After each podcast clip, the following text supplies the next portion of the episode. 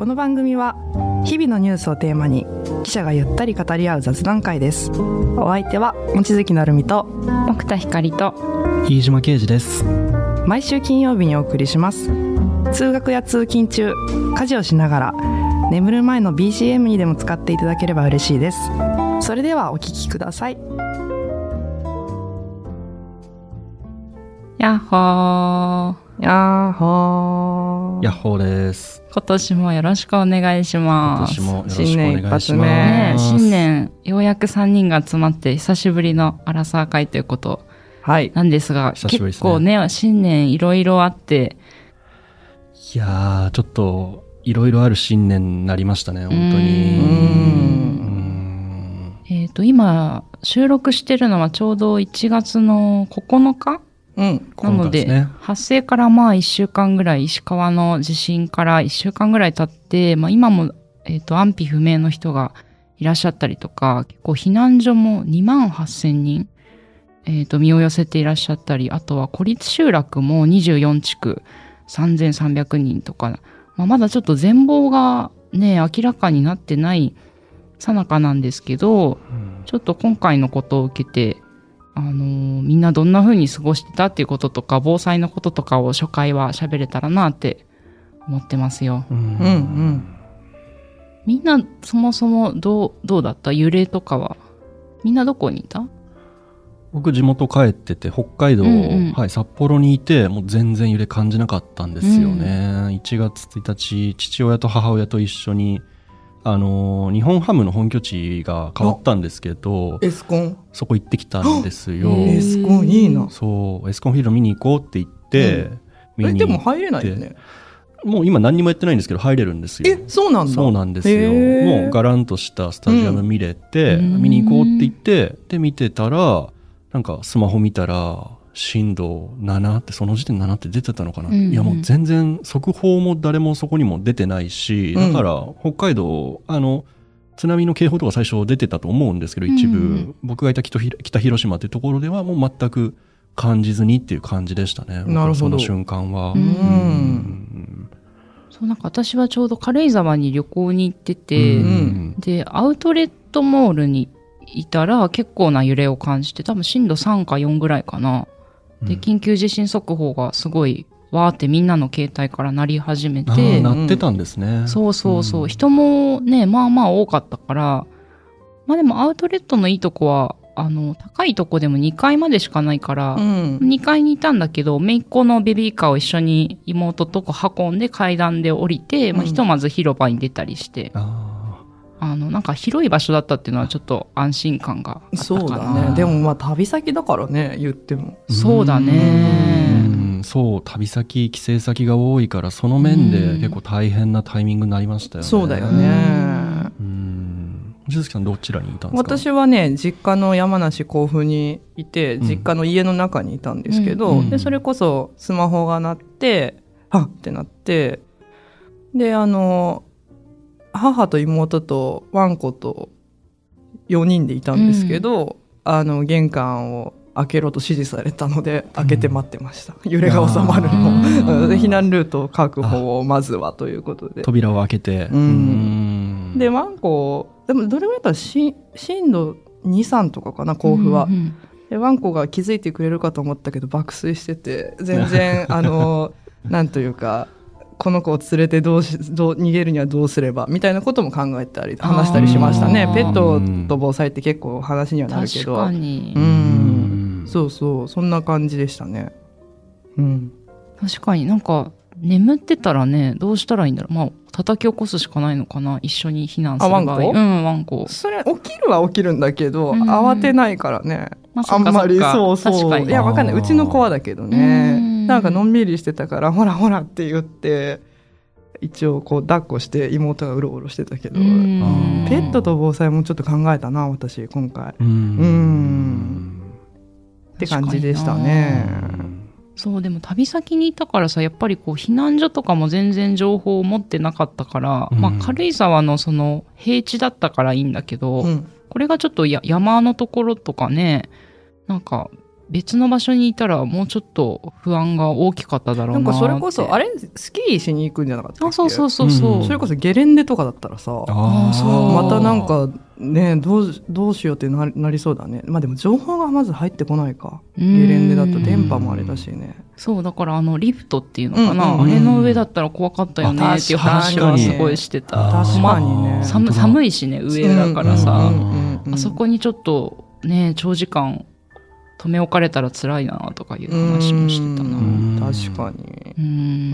んそうだね。今回本当そのねあのさっき飯島君も言ってたけど旅先だったり帰省先だったりってちょっとこううん。日常と違うところで、あの地震があったから、うん。なんかちょっといろいろとまた考えたよね。こういう時はどうすればいいのかな、みたいなことをね。うん。で結構記事もあのもういくつも出てるんですけどせっかくなんでちょっとお役立ち情報的なのも紹介できたらいいなと思ってて、うんあの過去の記事からあのねあの改めて今回のために引っ張り出してきて昔のを紹介したりしてるものもいくつかあったんですけどちょっとじゃあみんなの心に残ったというか紹介したいものあれば。あしていきましょうか。と今回のタイミングで出てるやつですけども、あのまさに帰省先での被災どうしたらっていうようなのもあって1月6日に朝レジ出てる、あの5分でいいから家族防災会議を専門家に聞く帰省先での被災対策っていう記事も出てまして、うんうんと京都大防災研究所の、えー、矢森教授っていう方のお話、えー出ていましてこれ多分夕刊一面にこの間載ってたのかなと思うんですけども、えー旅行中に被災された方は意表をつかれたと思うが、えー生存と通信が二大課題だと。うんまず生存、そしてあの携帯電話はこの後使えなくなる可能性あるので、えー避難所とかの情報を発災後できればすぐに確認しましょうと。うんえーで見知らぬ土地で、えー誰も誰とも口を聞かずにスマホだけを頼りにするというのは辛い気もするのでその場にいた人同士、えー起点を聞かせて即席の共同体を作るっていうのも大事だっていうふうにもおっしゃっていて、うん。競争ではなく共有とその場であの食料とか電源を獲得しようと競争するよりも共有しようとした方が結局時間もかからずに多くの人に行き渡ることもあります、うん。とかいう話もされていてでと実家に帰省中だったら5分でいいからいいので、えー家族防災会議をまあ普段からしていた方がよくって、うん。帰省中やっぱりあの帰省してる側は土地勘ないですし、実家にいるおじいちゃんとかはあの川の水位が上がったら危ないとか土地勘があると。でもスマホでいざという時に災害情報を受け取るとかっていうのは子供とか孫の方が得意かもしれない。うんそういう話普段からして役割分担を事前にしておくっていうのもいいんじゃないかと。えー日常と災害時を分けて考えるんじゃなく、ウィズ災害の時代になったと考え方変えるべきっていうふうにおっしゃって、うんでいやでもまさにそうだなと思思いますよね。もう本当に、なんか忘れた頃にやってくるっていうけど、まだ忘れてねえけどなっていうぐらいの感じでもうんね、規模で言ったら本当に熊本地震とか東日本大震災とかもうかなりの規模のがすぐ次々来るんで、うんちょっとウィズ防災っていう考え方は大事だなっていうふうには思いますよね。うんそうだうね。んなんか喋ったりした？身近な人と防災について。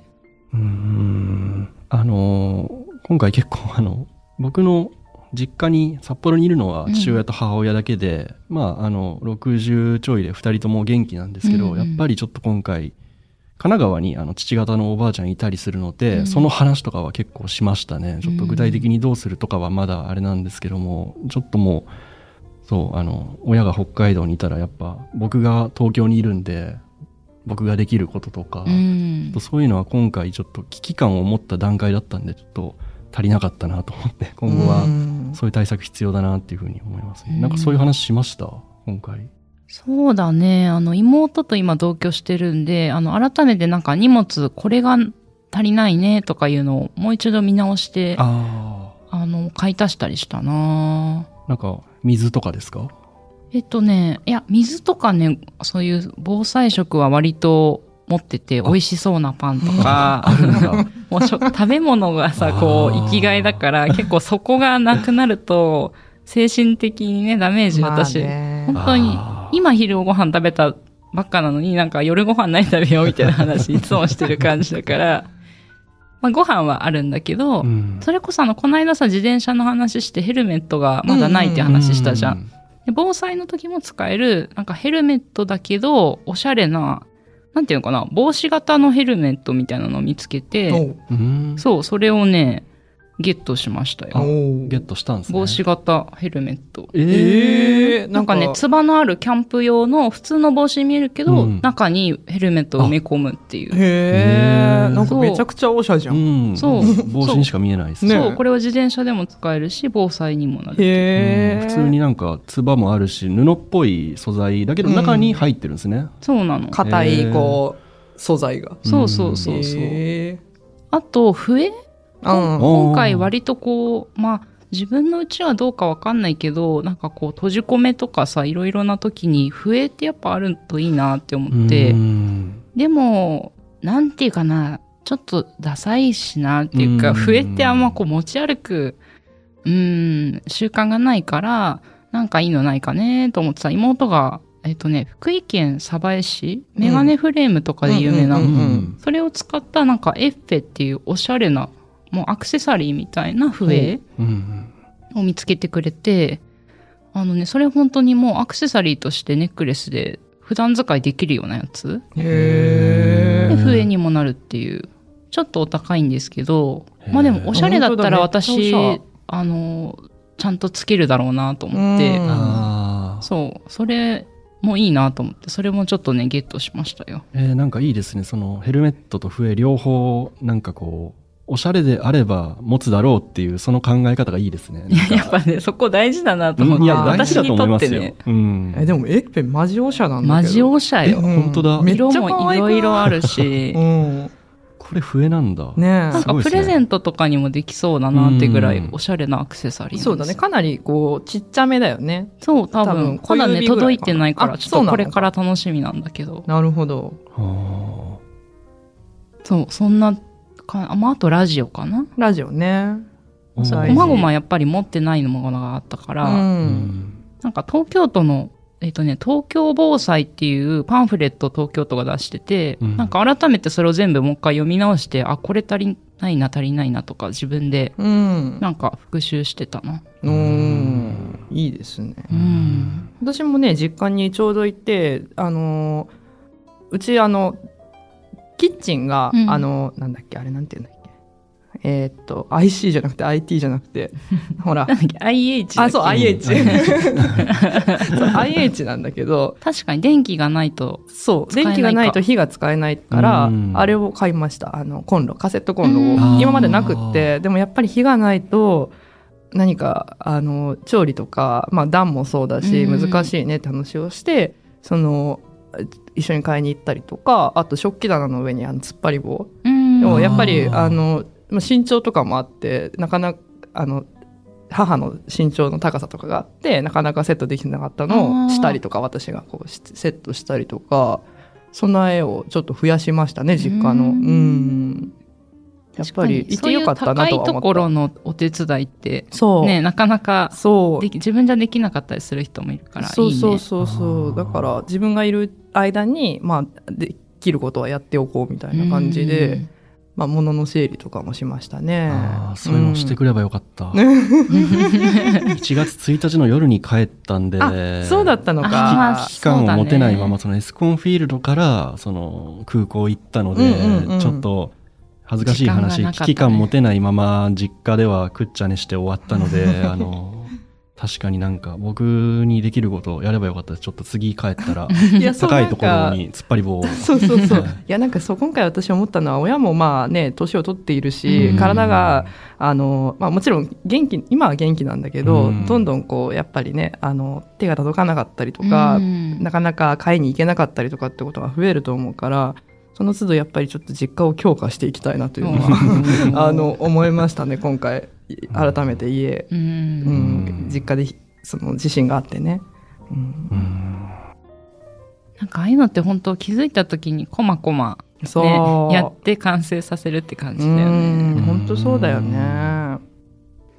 で私も記事を紹介すると、まあ、やっぱりちょっと健健康に関する記事もいくつかあるんですけど、うんえっと、エコノミークラス症候群とか、あの、低体温症に注意してくださいっていうのもあって、まあ、どうしてもこう、同じ姿勢を長く続けちゃったりすると、あの、足の血管に血の塊、血栓ができてしまう。まあ、これがエコノミークラス症候群と呼ばれているものですけど、それが肺の血管に移動すると呼吸困難や激しい胸の痛みを起こしてしまうと。で、えっ、と、これは新潟県中越地震以降被災地の調査をしている方が、えっ、と、アドバイスしてくださってるんですけど、まあ、なるべく冷たい床で寝ないようにしたり、あの、まあ、段ボールベッドをですね、早く利用できるように自治体は働きかけてほしいっていうふうにおっしゃってたり、あとトイレとかも我慢しがちで、寒いからといってこう冷たいものも避けちゃって水分を控えがちなんですけど水分補給もとても大事ですよということで、えっ、と、こまめに水分補給をするように、あの、できればで、できる状況になってほしいですねっていうこと。まあ、あとは4、5時間ごとに歩くなど運動する、ふくらはぎのマッサージ、あとアルコールを控える、ゆったりとした服装をする、足を高くして寝ることも予防につながりますという。なんかね、これ普段、普段でもできてないことですけど、なかなか、あね。あの、うん座りっぱなしで、やっぱ私とかも仕事をしてるんで、うん気づけばなんか3時間動いてなかったとか、そういうこともあって、あるんですけど、まあそういうふうにこまめに運動したりすると、えっと、予防できますよという話ですね。で、あとは、その、まあ、東京防災って、まあ、そのパンフレットにも書いてたのが、あの、新聞もしお持ちだったら結構あったかくするのに、あの、役立ちますよっていうのも載ってて、うんまあ、あの、まあ、お布団とかね、もちろんあれば一番いいんですけど、ちょっとない時とか、若干寒いな、でも、なんか、衣類持ってないなって時とかに新聞をちょっと巻きつけたりとか、お布団代わりにすると、ちょっとだけでもあったかくなりやすいということで、まあ、こういう時も新聞、まあ、てか、こういうところにしか使えないかもですけど、ね、ももの、ものとしての、こう、なんていう、いや、わかる。まあ特性ね、別あの、はい。物として素材としてね。素材、なんか言い方が間違った。ね読むことはできますが。もちろんできますが、えっと、はい。素材としても。こんなことにも役立つ。そうそれが言いたかった。悪口みたい になっちゃった。なん。か今ね、間違った、間違った。そういうことにも、そう。しかもその防災のやつには、なんか骨折した時のその添え木みたいな。まあ、代わりにも新聞使えますよ。えーその太いまま使うっていうかあさ、にも使える、あの、うん便利な素材なんですよ、と いうようなこともね、書いてましたね。まあ、そしてあと、まあ、私自身もですね、年末にインフルエンザかかっちゃったんですよ。はいで、まあ、避難所もそうですし、インフルエンザとかコロナもね、未だ、あのー広まってるので、これもやっぱり引き続き気をつけましょうっていう記事も出てましたね。うんいや、私もワクチンも打ってたんですけど、結構高熱が出て久しぶりに、うわあ、熱つらいなっていう体験をして、うん。うん、だったので、うんまあ、これは記事では、まあ、やっぱりそうですね。食事とか調理の前トイレ使用後の手洗い、まあ、これが基本であのそれが大事なんですよっていうマスクの着用とかですね。そういったところを改めて気をつけましょうっていうのはこれちょっと私も自戒を込めて記事を読んでましたね。うん。ですね。少しでもまあね冬だったりやっぱ環境タイミングもあるんで今回冬だから寒いだろうしあとうん。結構断水でねその今も給水してるところも多いと思うので運動水分補給とかねそういうできる環境が早く整ってね。でそうだね。もしそういう、ね、時間というかタイミングがあればぜひねその辺やっていただければっていううんあとはデデマの記事もなるちゃんあそうね。あそう。デマ？デマ？デマ？デマ？デマ？ー デマじゃないですか、ね、デマ。デマか。デマです。あの、地震や事故後、SNS で相次ぐデマ、表示数稼ぎも拡散前に疑ってという記事なんですが、まあ、今回の地震の時も、あの、結構デマ、ネット上にデマだったり偽情報っていうのが、まあ、出るんですよね。うんでまあそれこそ実際に真偽がわからない例えば家族が下敷きになっているとかあのそういった根拠のわからない情報を一般ユーザーが拡散し消防やか警察の活動が妨げられる事態も発生したと。で専門家は役に立ちたいという善意が利用されているとしていて確認が取れるまで拡散しないことが重要だとうん。指摘するということで、まあ私も実際あの地震が起きた後結構 X あの旧ツイッターを見ていたんですが、まあ、やっぱりえーまずは状況を知りたいなという気持ちがあったのと何かもしかしたら拡拡散というかその自分も何か力になれるんじゃないかみたいな気持ちっていうのはやっぱりあったんだけれども、そのどうしても真偽がわからないんですよね SNS 上だとねうんどうしても。うん、だから安易な「いいね」とかっていうのはうん。気持ちはわかるんだけれどもやっぱり根拠を探さなければ探探すというか根拠を見極めてからじゃないとあのいけないなというのをこれ実戒を込めて読んだ記事ですねこれは。うんで、えっと、この記事の中でファクトチェック団体リトマスというところの編集長の方が言ってるんですが、まあ、先ほども言いましたけど自分も何か役役に立ちたいという気持ちが利用されていると指摘する。で情報が本物か虚偽かを完璧に見分けるのは難しいがそのアカウントが普段どんな投稿をしているかどこに住んでいるのかを確認するだけでもデマを拡散する可能性は下げられる。まあ、あとはそのえーっとまあそうだね。立ち止まって考えるための前提として SNS は正しい場所が流通する場所ではないという認識を持つことが重要だという話す、えー、と専門家。これはまた別の方で。た正しい情報かな？正しい情報が流通する場所ではないという認識を持つことが重要。ごめん。読み間違えたね。ごめんごめん。というふうに話している、うんうん。えっと、東京大学大学院総合防災情報研究センターの関谷さんかな。も、えっと、こういうふうにおっしゃっていて、まあ野関谷さんは SNS は承認欲求を満たすための嘘や不正確なまた聞きであふれている。流言は知者にとどまるという格言があるように賢い人は噂話や裏が取れない情報を広めない。まずは本当なのかと疑い確認が取れるまでは拡散しないことが大切だというふうに話されていますということで、うんなかなかその本当真偽のね見極めっていうのは難しいし、うん。役に立ちたいという気持ちもあるんだけれどもちょっと一旦立ち止まることが大事なのかなっていうふうに私自身思いましたね。うん。うん。なんか今回明らかにコピペだなみたいなのとかも結構目にしたりしたかな、うん。まあそれはまだ分かるものだからマシな方なのかもね、こうコピペだなってすぐ分かるような虚偽だったけど、うん。それ以外のねこう見極めが難しいような結構今被災地でこういうふうに大変でっていうとか投稿だとなかなか真偽のほどがつかみづらいだろうから。そうなんだよね、うん。まあだからそのアカウントを見て普段どんな投稿されてるかとかっていうのは確かにそうだなと思って確かに。ちょっと確認をするっていうのも大事だなというふうに、あの思いましたね。ううん。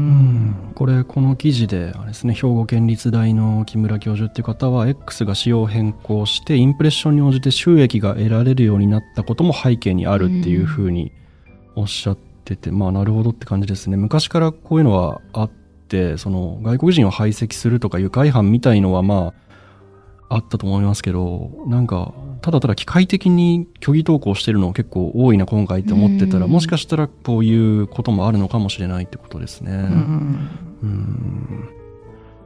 まあでもやっぱりそうねそのまあデマをなくすっていうのは不可能だけれども受け取った側その嘘だったりデマだったりっていうのを受け取った側がそれ以上拡散しないことはできるっていうふうにもあの記事には書いてあるのでちょっとそこの辺は本当わ私たちその普通一般のなんかこう受け手側情報の受け手側っていうのもあの意識しなければいけないなというふうにあの思いましたね。ううん。んねなんか難しいですよね。その本当に助けてくださいって書いてたらもう拡散しなきゃと思いますし、ね。いやそうなんだよね。それにそういうのが隠れてるっていうか中にきっとご本人もいるっていうか本当の救助申請をしてる方も。うんあのこれも関連の記事なんですけどもこれあのと今日の夕刊でちょうどあの1月9日の夕刊でちょうど僕が午前中にあの紙面編集をしていた時にあった社会面に今日載ったと思う記事なんですけども、うんうん。えー災害や事故の映像辛い時は子どもも大人も心身への影響と対処っていうのも朝日新聞デジタルの方で出ていて、えっと、地震とか羽田空港の航空機事故の映像とかがうん。ずっと流れててそれをずっと見続けてる子供がその6歳の息子がビルが倒れた被災地の映像を見てなんでって繰り返し聞いてくるとか、うん。で、えっと、その後怖い夢を見たと言ってきたとか。で、えっと、高校3年生の息子さんが、えー何かニュースを悪いニュースを見ると最悪の状況を想像してしまう。震災とか航空機事故相次いだことで気持ちが落ち込んでしまったとかっていう事例が、えー紹介されていて、と報道は大事で情報を取ることは大事なんだけどももし辛くなったらまずはちょっと距離を置いてみる。映像に関しても SNS に関してもちょっと切ってみることもあの重要っていうようなことが書かれていてこれ結構そのデマとの距離だったりもしくはこう前ちょっと喋った辛いニュースを見るの辛くなるからちょっとニュースから離れるっていう話も前うん。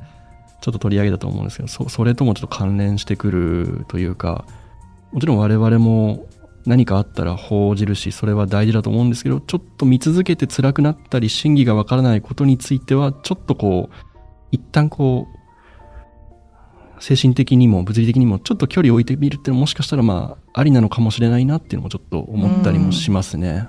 まあもちろんその生活情報として災害の情報は絶対大事ではあるんですけどちょっと見続けるともしかしたら辛くなることもあるかもしれないっていうのはうん事実かもしれないっていうのをちょっと思ってしまいますね。うんなんかこの記事の後半で何かをしながら無意識に主張するながらみをやめるっていうのも重要ですよっていうことも書いてあって、あの、確かに私軽井沢にいた時に、えっ、とね、え、駅で結構待機する時間が、その新幹線の遅延だったかな？まあ、ななんかの影響であったんですけど、まあ、その時、こう、待合ブースにずっとテレビが流れてて、なんかもう、それってチャンネル自分で変えられないし、シャットダウンもできない状況で、うーん、ちょっとこれずっと見てるのしんどいなーって思って、まあ、その場から私は離れることができたんですけど、まあ、ながらみってなんか見てないようで声がずっと聞こえたりしてるので、結構ね、長時間蓄積すると、あの、気づかない間にストレス溜めてたりすることも